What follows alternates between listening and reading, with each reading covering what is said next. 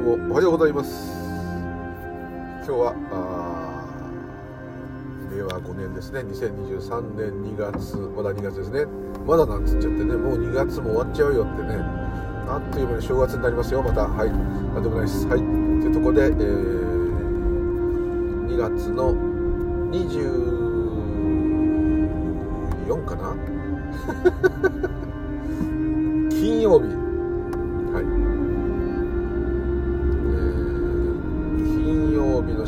久しぶり。はい。で、えー、朝の今日は7時53分。比較的一般のサラリーマンの人の時間ですね、はい、もう今日遅刻ですね。9時までに大泉学園の先まで行かなきゃいけないんですよ、まあ、事務所まで行かなきゃいけないんですけど、えー、遅刻でいいやっていうね、まあ、事務所だからって言っちゃいけないけど。4時まで事務事務所にいて4時から、えー、ちょっとこう知的障害があるね。知的障害のある子って言いたい子こっちからするとちょっと子って言ったら失礼なんだけどあのー、すごくまあ若々しいんですね。でも年齢は、えー、この間50歳になったんでもうえらいおっさんなんですけども。見た目もね雰囲気もねもう本当に若々しい。羨ましい。僕はこっちをもうすんごい大人っていう感じでね相手していただけるんですけど。その方と今日は一緒にご飯を食べてままあ私が作るんですけどね。彼の言う好きなもの作れない場合もありますけど難しすぎると。あの大変ね2人前しか作んないのっていうのはありますからね。大体希望にでかなりね凝ったね。この間もねあれですよカニクリームコロッケそれは買いましたけどカニクリームコロッケの入ったコロッケカレーね。煮込まないですよそれはもちろんカニクリームコロッケ。あ乗っけるだけです。と、えー、でもカレーはねあのバーモンドカレーが好きなんでそれでこう作るんですね。私もねバーモンドカレーがね好きなんですね。あのもう甘口で作るんですけど辛いの食べられない人なんで。なんかねあのマッキーノのね甘いで、ね、下手にねまたここでかっこつけてねいろんなね最初にねあのいろんな、ね、スパイスとクミンとか入れて炒めたりとかねヨーグルトに肉をつけたりそうそういうことはしちゃいけない。もうねあの書いてある通り玉ねぎもねそんな真剣に茶色になる飴色になるまでやっちゃいけないですね。その全てがいい塩梅で、えー、いくという設定ですね。本当にあの裏箱に書いてある通りに作るマッキーノのじゃがいもゴロゴロカレーこれにカニクリームコロッケを乗っけたやつとなんつうかなタイとか白身スズキでも何でもいいですけど、まあ、タイがよく売ってますねあののカルパッチョかっこいいこと言うねってねっていうやつを作ってで私が作ると昔からそうなんですけどいけないんですけどねどこのお家でもそうなんですけどまあほら前も言ったあのこの間も録音した通り量がねおかしいんですね。これもう33からこういう仕事ですけどもうずっと言われててあのいろんなお家のもちろん食事の量って知ってますけどうちの親戚全体的にやっぱ多いのでこのぐらいいけるだろういくらなんでもいけるだろうと思ったんですけどね。あのもうねやっぱこういう障害があってほとんど運動できない寝たきりの方とか非常に小柄な方とか、小さく切らないと食べられない。からいろんな方にそういう方がね山盛り食わないだろう。なんで分かんないんだろうって言うんですけどね。毎回こう結構ドーンってなって。でその方はこう無理して食べていただける。んで毎回もう食べ終わった後倒れてますね。だからこれは良くないと。反省して最近は少し自分にしたらこれじゃ足りないんじゃないかなっていう感じで出してもまあやや多いぐらい。なので今日も、えー、多くならないように作ろうと。思ってそれが大体10時ぐらいまでやるんですね、長いんだよね。これから夜10時まで通ってちょっと思うんですけど。そこから家帰るとね遠いですから家着くと11時過ぎちゃう感じちょっとねあれなんですけど。飲んだりしてね遅くなるとかそういうの違いますからね。ちょっとねあれですね。あと病院にもねその子連れてったりもするんで。ちょっといろいろあれなんですけどね。でもまあまあ面倒、うん、くさいっていうのはそのジムが面倒くさいんですね。だからこう言い訳としては極力事務所にいたくないでおそらく事務所でやらなきゃいけない仕事っていうのは2時間もあれば十分に終わると。焦らないでやっても毎月のあの月末のあれなんで。はい。ですので、えー、ですのでってことです極力遅刻すると。昔はこう一番に行ってですねもう掃除してですね待ってるみたいなそういう真面目なことやってたんですけどね。やっぱダメですね。だんだんね。偉そうになってきますね。と今日来るジムに来るメンバーがダルな人ばっかしなんですね。全員遅れてくる時とかたまにあってね。あの会社としては危ないですね。あの9時になったのにねいまだに留守番電話になってると。危険なね。普通の株式会社とかだったらこれねあのこの会社なんか潰れちゃったじゃないみたいなね。定休日なんてないだろうみたいなねそういう感じになっちゃうと思うんです。そういうデンジャーな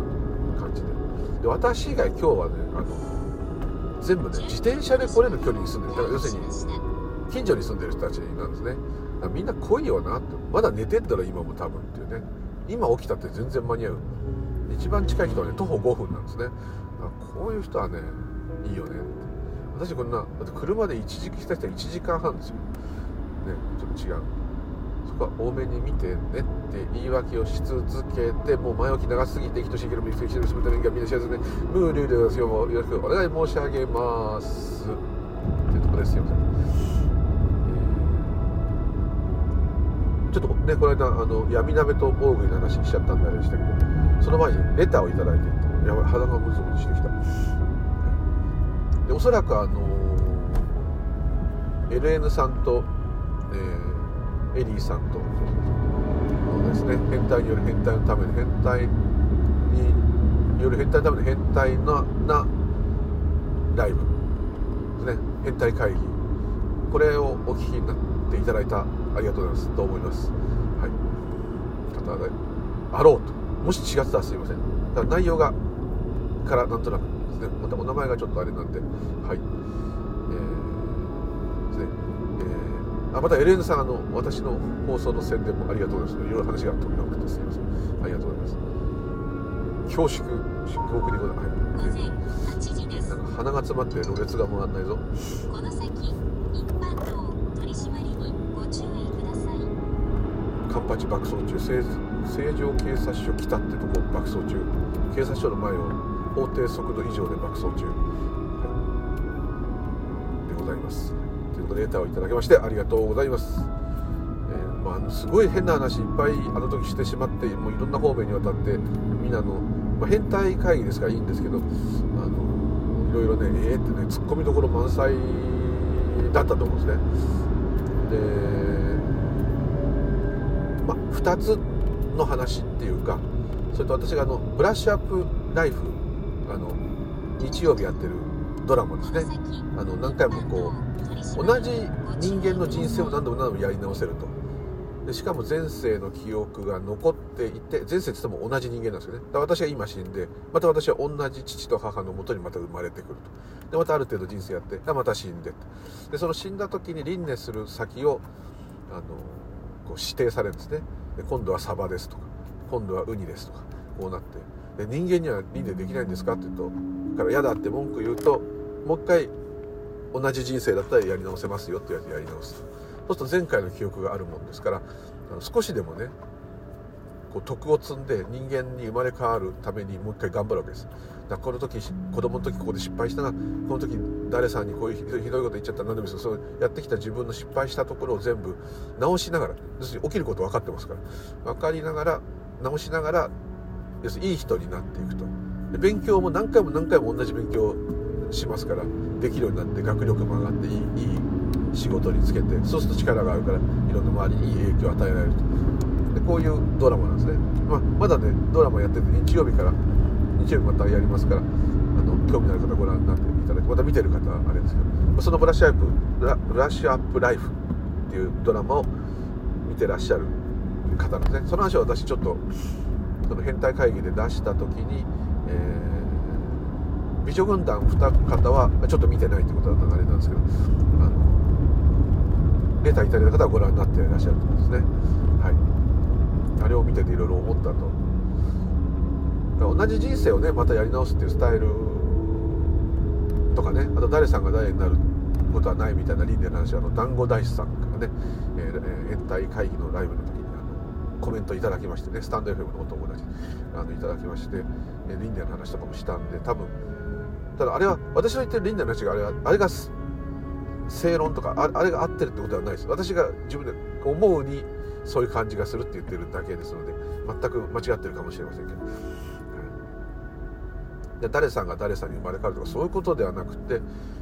そうするとずっと魂みたいな子があることになっちゃうんで、えーまあ、それを見破ってないともしかしたらそういうことが起きるかもしれない。そこはちょっと分かりませんけども。あのね仏教もその下脱ね、二度と母親の体内に宿ることはないであろうっていうお釈迦様の言葉からするよりむしろこう完全なる滅ですかね、まあ、完全なる滅があるかどうかとも置いといて、まあ、そういう現象世界ではもうもはやないというか現象世界そのものもそれなんだけど、えー、そういうことではないっていうところを完全にブッダは見破っていたとはもちろん思うんですけどもそういうとこから見るとそういういわゆるまあ、バラモン教ヒンズー教が一番強いですかね。そのそれが仏教に入ってきて余計そうなっちゃってると思うんですけど誰さんが誰ちゃんになる。前世いいことすれば来世がいい人になる、まあ、このどっちかというとヒンズー教的パターンの輪廻の、えー、ていうんですかね。ドラマですね。だから徳をさらに積んで同じ人生何回も言われるわけですからもうちょいいい人になる。次はいい人になる。次はいい人になる。やがて自分が死んだ時におめでとうございます。また人間に生まれ変われますよってなればった人間の人生をまた生きると。人間の人生がいいかどうかっていうのはまずそこもね最大の問題なんですけどもね、まあ、そのドラマではそういう設定と、まあ、分かりやすい設定で今後あのドラマがどう進化していくか分かりませんけども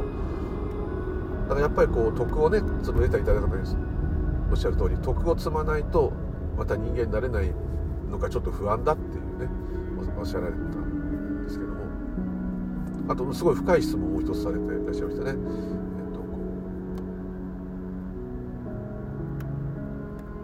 無無っていうかなくなってしまう全部消えてしまうんじゃないかっていうねそのお釈迦様の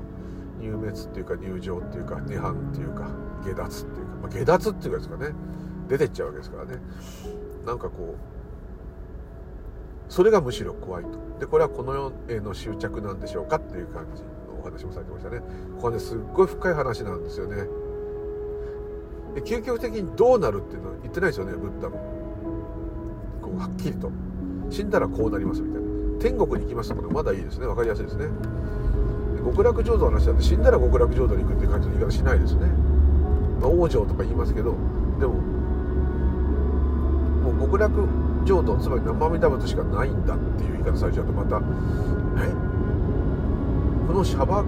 で死んでどっか楽な場所に行けるんじゃないのっていうふうにこうやっぱなりますよね。むしろそれを願いますねこの私というものは。どうせ死んでしまったんならねもう苦しいのよ。だから生きてるのやっぱ苦しいってどっかで自覚がやっぱあるんだと思うんですね。いい加減も年取ってもこんないろいろ苦労してやっと死やっと死んでても幸せに死んだとしても、ね、やっと一つのお祭りじゃないけどドラマが終わったんだからちょっとゆっくりさせてよってこういう感じにやっぱなるかもしれませんね。むしろそういう行き先があればそんなに死ぬのが怖くなくなるかもしれませんね。それで、ね、非常にあのいいんだけども、まあ、いろいろそういうのが不安でいらっしゃると。もうこれはもうあれですよ人類のあの個人のですねもう誰もが思うあれですよ恐怖ですはい。ですのであの非常に自然自然なことだと思うんです。けど上高井通りって言いましたはい。ででこうまああの一つずつあれですけどまあ、一つはですねこれはね私のあくまで体感っていうか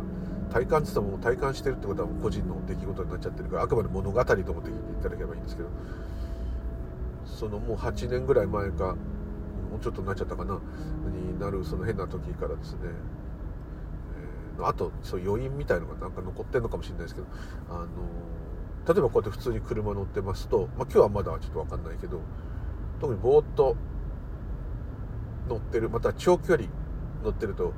よくね車の運転もずっと長距離乗ってるとこう一つ一応車の運転をしてるってことであの緩くかもしれないけど集中してないとダメなんですね。その助手席にいる人いる人とかとはやっぱ違うじゃないですか。運転してる人。はそのいろんな音楽聴いたりなんか飲んだり周り見たりしてるんだけどずっと絶えずこう運転をしているってところにこういなきゃいけないんである意味こうそれが瞑想だってねよく言って。アメリカとかでもあのトラックのドライバーこうなんか長距離すっごい走りますよね。ドライバーがあのなんていうんですかね、えー、走行中にね何か分かっちゃったなんていう話もよく聞きますから。電車の運転手さんもだからそうなんかやっぱ一つのことにずっとこうじーっとなってるとそうになるっていうのがあるんでしょうかね、はい。まあ、そういうのと関係あるのか分かりません。でもまあそのちょっとそういうラジオの放送で言えば第1話のところにちょっと自己紹介のことをするあの人変な体験からですね余計それがはっきりしたのかもしれませんけどもあんまりまあそこは個人の体験なんで関係ないといえば関係ないんですけど、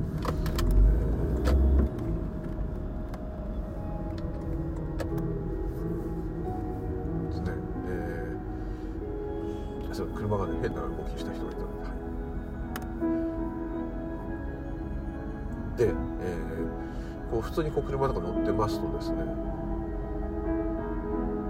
たまにこうチラッチラッチラッチラッとって言ったらいいのかな。これはね言葉でうまく言えないんですけど言葉で言うしかないから言うんですけどこう点滅とも言えないんですけどそんなにね規則正しくね時計の針みたいに一定の速度ではなくてパッ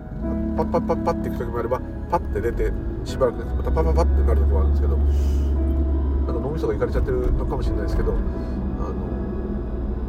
これ今普通に目が覚めて起きてるとこのバッチリ寝ちゃってるわけじゃないですよ。人と喋っててもなりますから。あの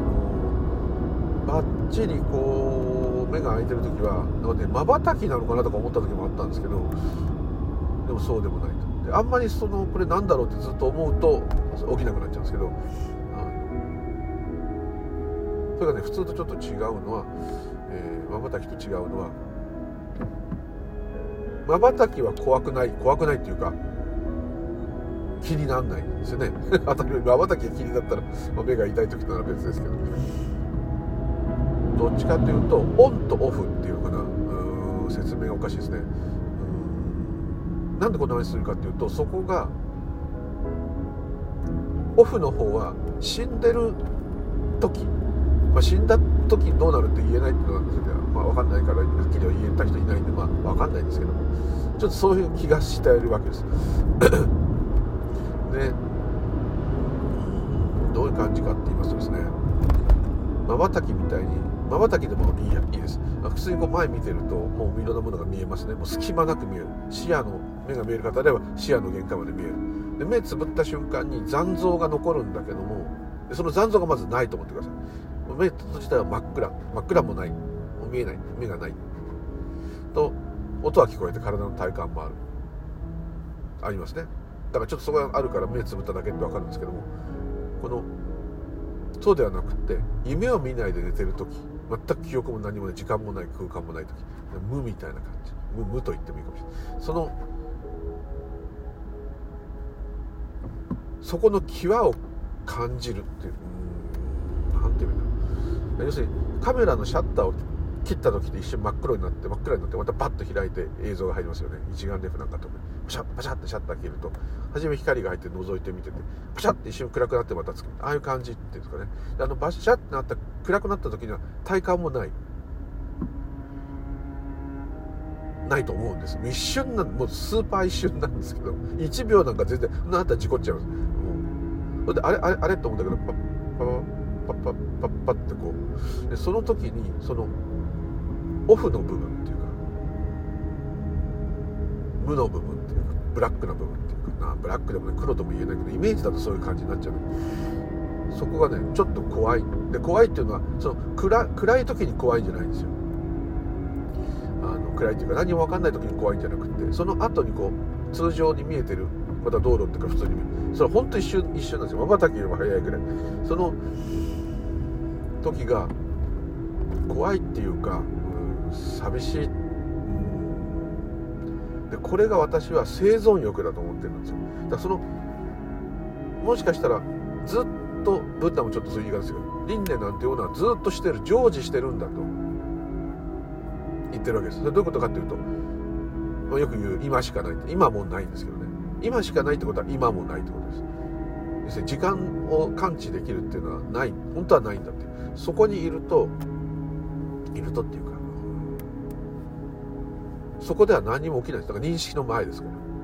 何にも起きてても起きてないっていう状態。まあ起きてないでいいです。はい。ですね。こう目が見えて前に何かが映って例えば今白い車が見える。白い車が見えるっていうのは白い車があるから見えるっていうのはちょっと量子学的になっちゃうけど目が見えて白い車だっていう認識が起きた時に白い車があるってことになるわけですよね。だから白い車が目に飛び込むだ瞬間より後ですよね。それが分かるのは。はい。でもこれが白い車があるって分かる前っていうのは分かんないですねこの私には。何が起きてるのかさっぱり。何も起きてないと一緒ですよ。そこではもしかしたらその闇っていうかだから唐突にこの白い車があるっていうのがパンパンパンパンってこう出てうまく言えないな。でこれが連続に見えるわけですよ。あの普通で言うと。ずっと白い車がある。だってまばたきしてる間白い車消えてますよね。普通に言っても。だけどまた目が開くと車が前にあるもんだから。ずっとこの車が何時間も前にいるというふうにこう普通思うっていいんですよ。それでいいです普通正常なんですよ。それがそうじゃなかった方が頭おかしい私の方が頭おかしいですけどそれがなんかこう疑われるような現象。なんかなんつうんだろう。点滅してるって言い方もねちょっと合わないんだけど。でその時にその瞬きと違うのはちょい怖いんです。でこれ怖いのは多分認識がないってことは私がいないある意味。そうするとこの私という感覚にとってはそれはなんか生まれたり死んだり生まれたり死んだりしてるみたいじゃないですか。だからそうするとこの自分が今生まれて存在していると思っているこの私っていう感覚からするとそれは恐怖なんですよやっぱり。だからそっちになったら嫌だなって思うんですよ。その現象がちょちょっと起きて収まったとしてもうすっかり収まったとしてああまたあの変なのになったってこう思ったとした時に思い出すとそれが怖いんですよ。だからやっぱりただ一個ちょっと安心できる材料としてはもしその闇っていうか何にもないっていうかそっちにな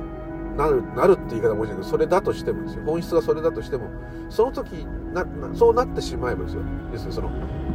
闇の方っていうかブラックっていうかブラックでもない色なんかないんですけどそうなったらなったでないになったらなったで、えー、はもう何にもなくなっちゃった消えちゃった助けてっていう気持ちもないですから。何にもむしろだから何の問題 問題どころか根こそぎ何にもなくなっちゃう。でもそれがこの私という感覚にとっては怖いんですよ。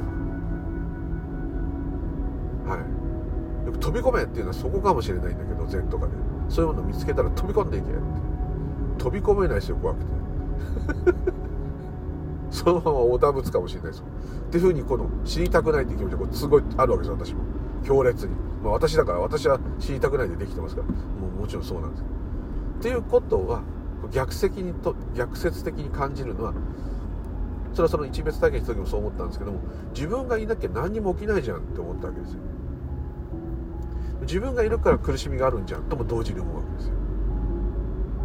で同時に一瞬のうちに全て消えたりあたりするってことはあの手に入れたと思ったものもお金でも何でも愛でも何でもいいです手に入れたと思ったものが実は全部失うんだと。だからどんなに執着したって構わないけど手には入らないよ。入ったような気がするだけ。そうじゃないですか。例えば100億円今手に入ってで男だったら分かんない男だったらいいから差別語じゃあのまあいいあのスーパー美女に囲まれてですよ。僕僕のスーパー可愛いい動物にも囲まれてですよ。これでもうファンシー可愛いでウヒヒとか言ってなんかどっかカリフォルニア私の好きなカリフォルニアとかオーストラリアとかああいうあのゴーシュは行ったことないオーストラリア行ったことないですゴーシュってなんかお年寄りみたいなあそれ差別語ニュージーランドも行ったことない。オセアニア行ったことないですけどあの行きたいんですけどね。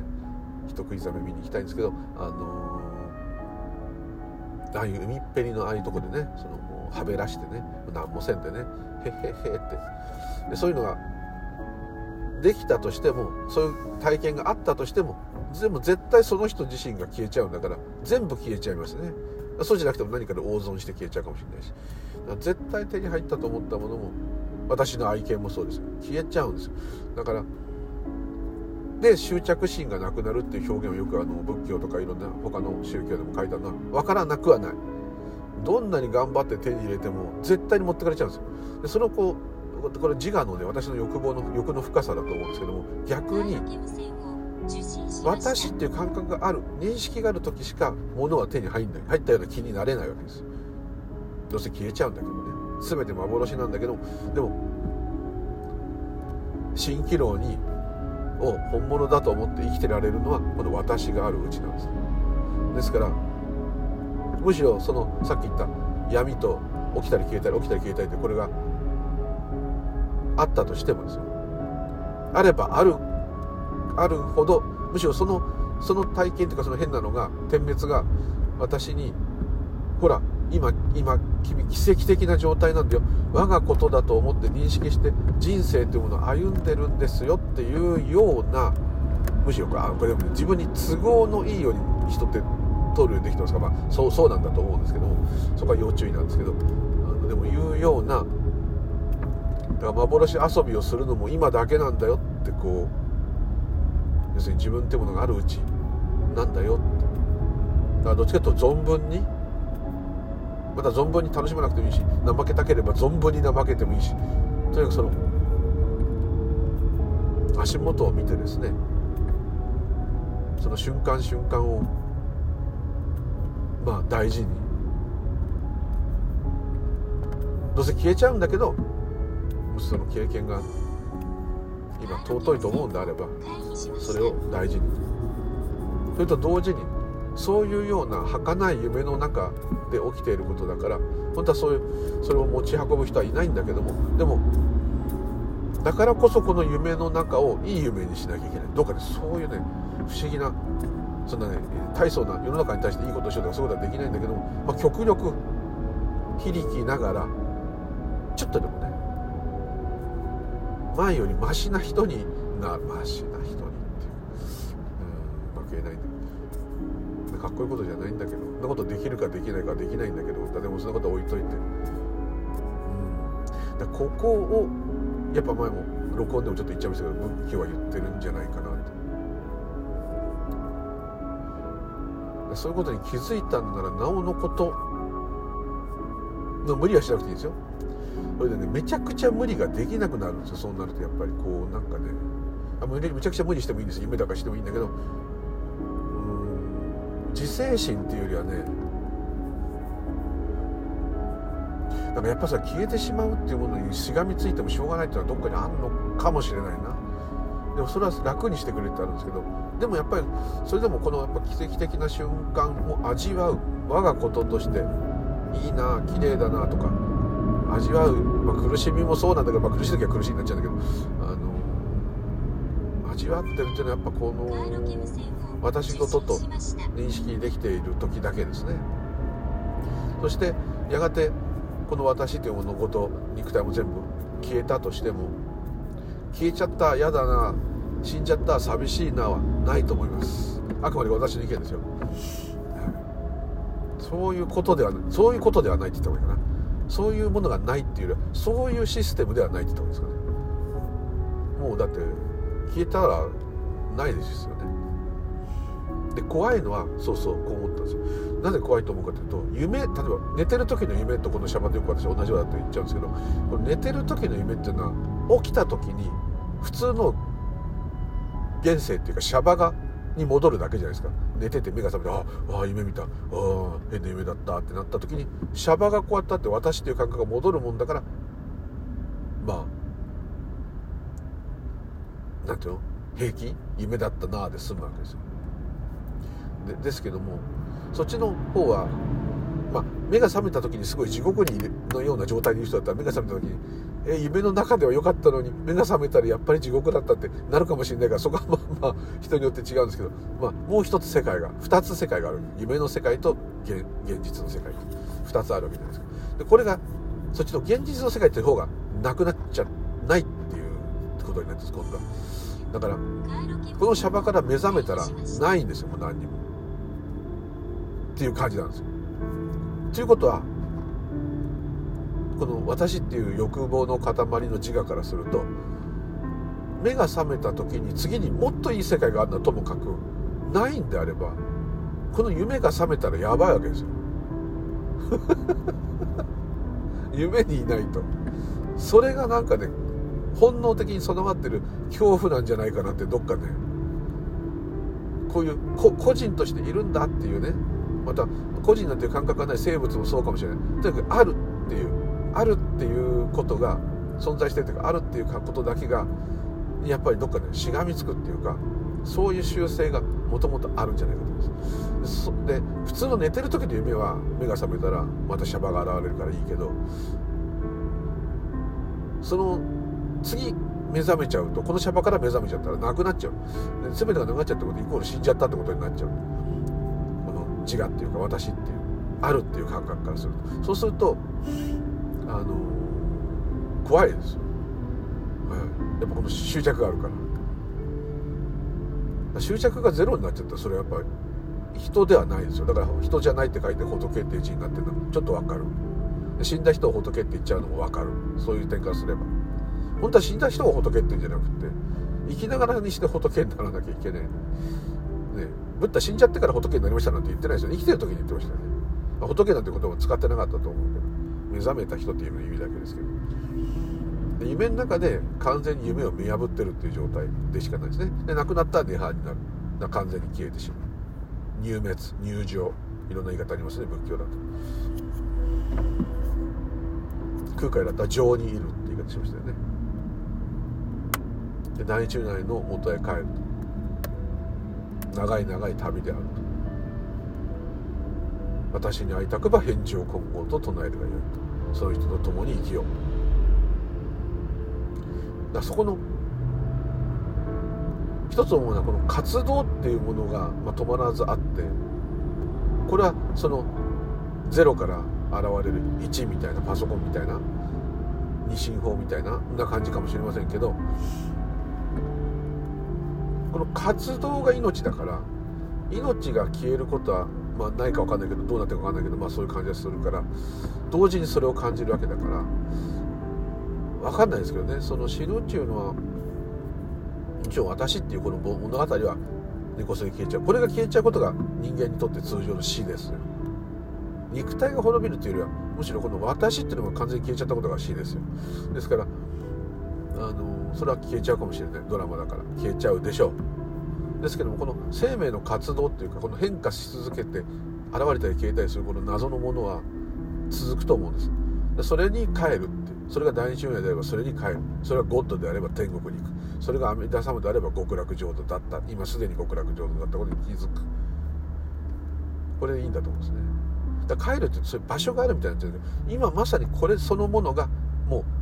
生死なんだと思います。の連続。その中で物語的にこの人が亡くなったっていう事象が起きてるだけで実は私はこれ運転してる間も私は生まれたり死んだり生まれたりか死んだりしながらその時間は本当はあるないはちょっと置いといてあの点滅しながらあ点滅っていうかなんかそうなりながらあのこう現れてくる今エネルギーがあるもんだからバッと現れたり現れてずっと現れっぱなしに思うんだけど実はそれは毎回毎回自分はどんどん老けてってるんだけど毎回毎回老けてってる私が老けるっていうのもだからそこでは幻想なんですね。ですけどまあいいです。普通ではそう思いますから老けてってる私年取っていく私が着実に最新の状態でそう老けてった私っていうのが最新ですよね。ちょっと言い方おかしいんですけどバナナを買ってきた時新しいバナナを買ってきた時新しいバナナって言うんだけどで古いバナナって見えるんだけど違いますよね。古くなっちゃったように見えるバナナですよね。そのバナナが古くなってたとして時間軸で見るんだけど古くなったバナナがその人が見た時にそのバナナとして現れてて最初は新しそうなバナナだったのに日数が経ったら古くなったバナナが見えてるんだけどそれはその見てる人がただそれあの古くなったバナナだって言ってるだけでバナナさん自身もその人自身も見ているその人自身も毎回最新なんですよね。だって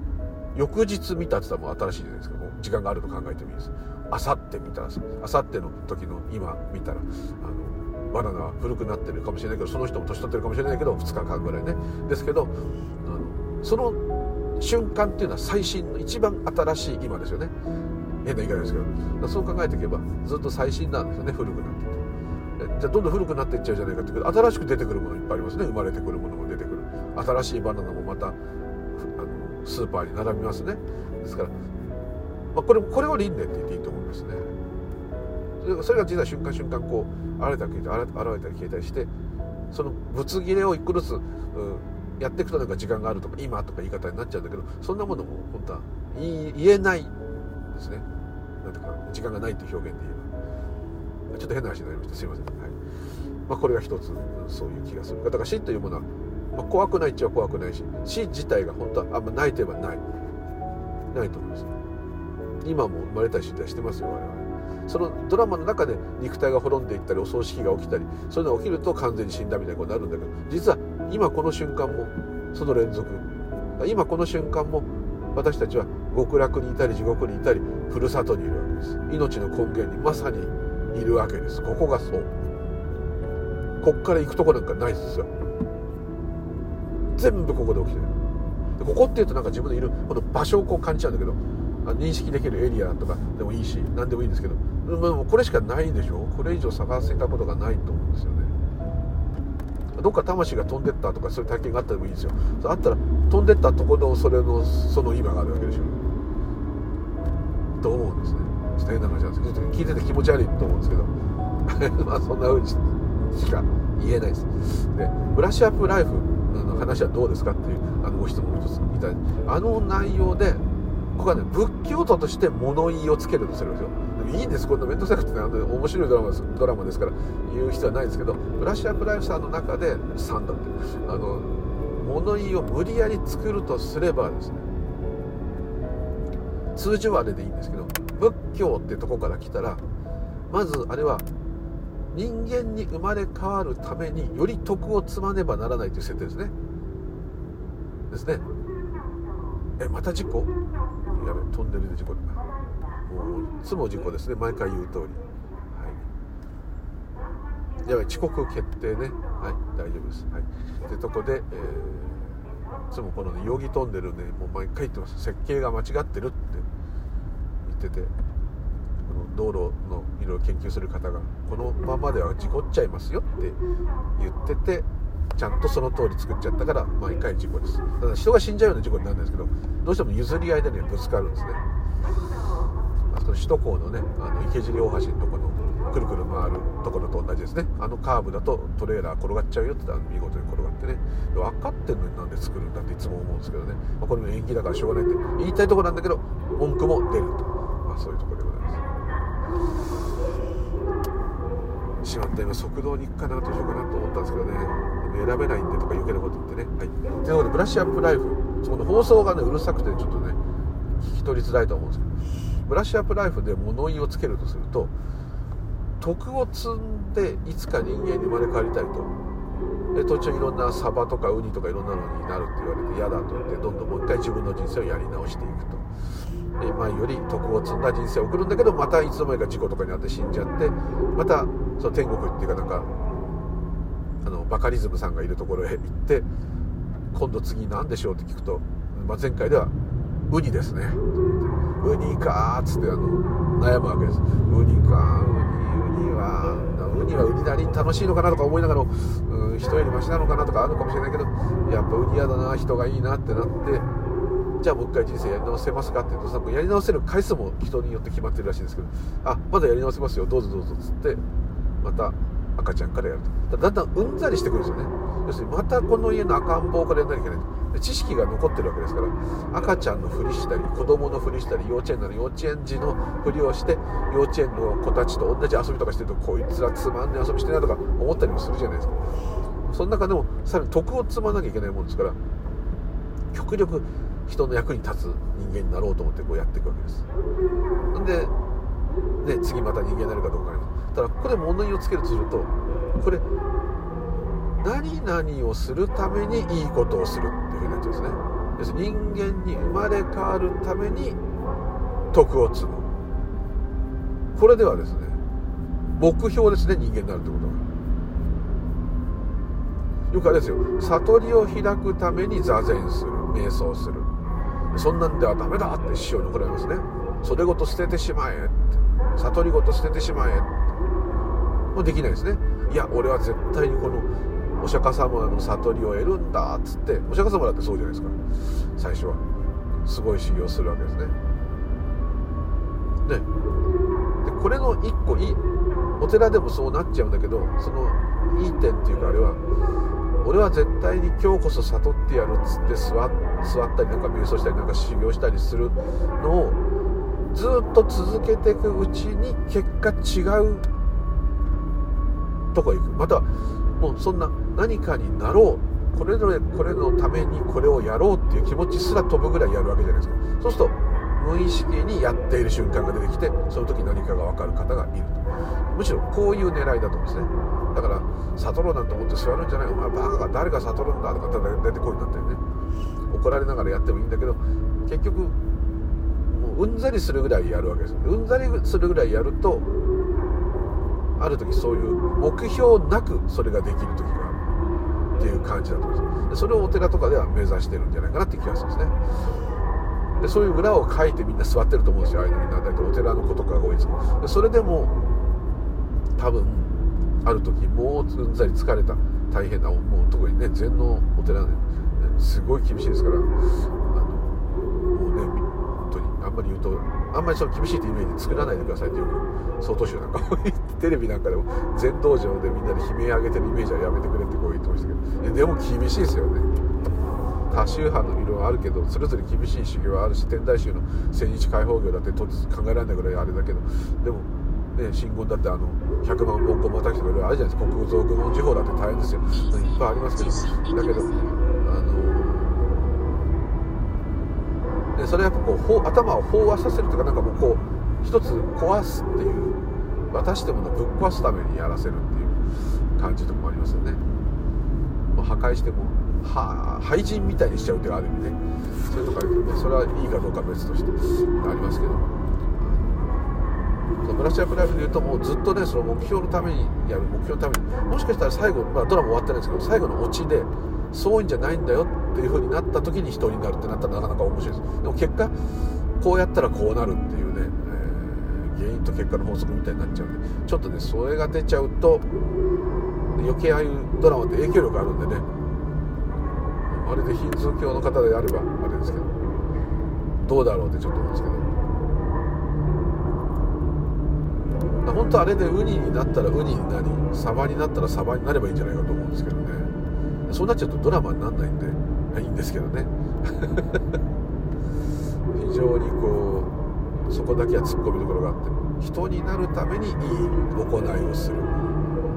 結局それは自分が良い思いをしたいために努力するっていうか普通のことと一緒ですよ。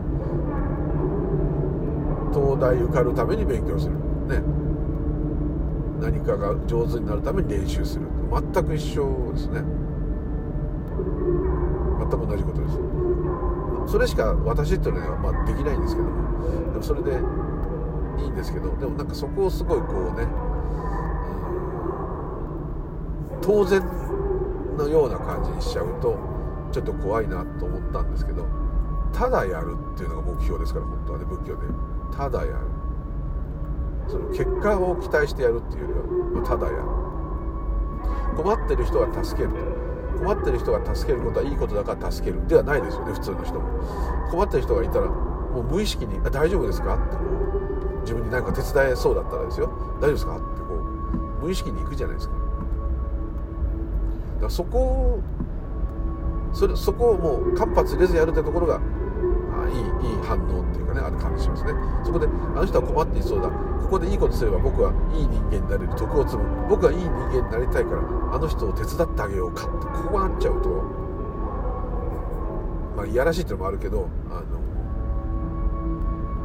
ないし。よくあの仏教でねあのお釈迦様にものすごい寄進してお金をいっぱいあげて全財産を払った人とかいろんな人いて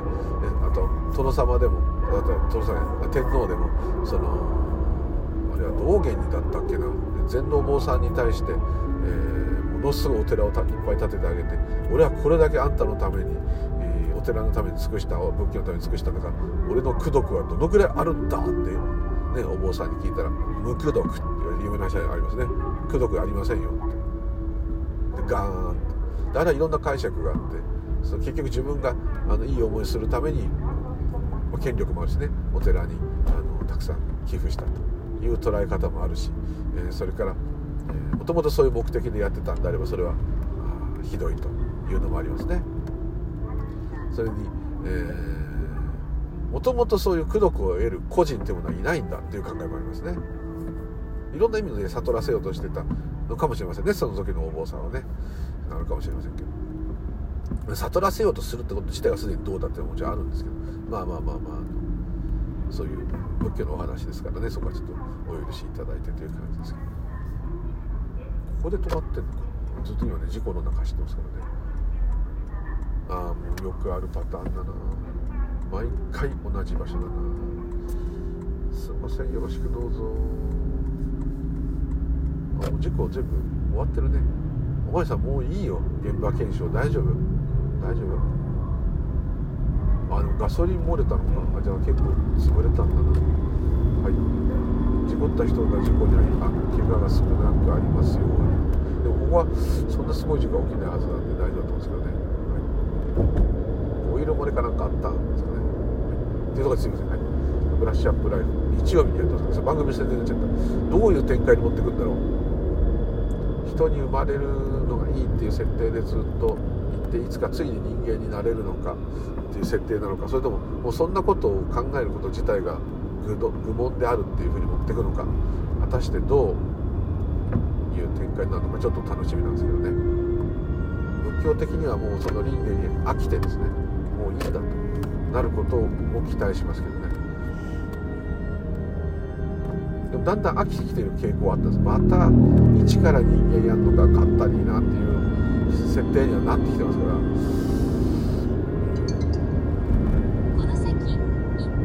徳を積んで人間になろうっていうこと自体がすでに徳を積めないんだよっていう禅のような答えになるか。それとも、えー、何に生まれ変わったってそれはそれでもう全て一つの命だからいいじゃないって。その要するに起きることをそのまま何の抵抗もなく受け入れて全力でやるっていう動植物と一緒ですね。もう人間のくだらない考えがくだらないについて全部くっついてないっていうそこの爽やかな境地に行くのか。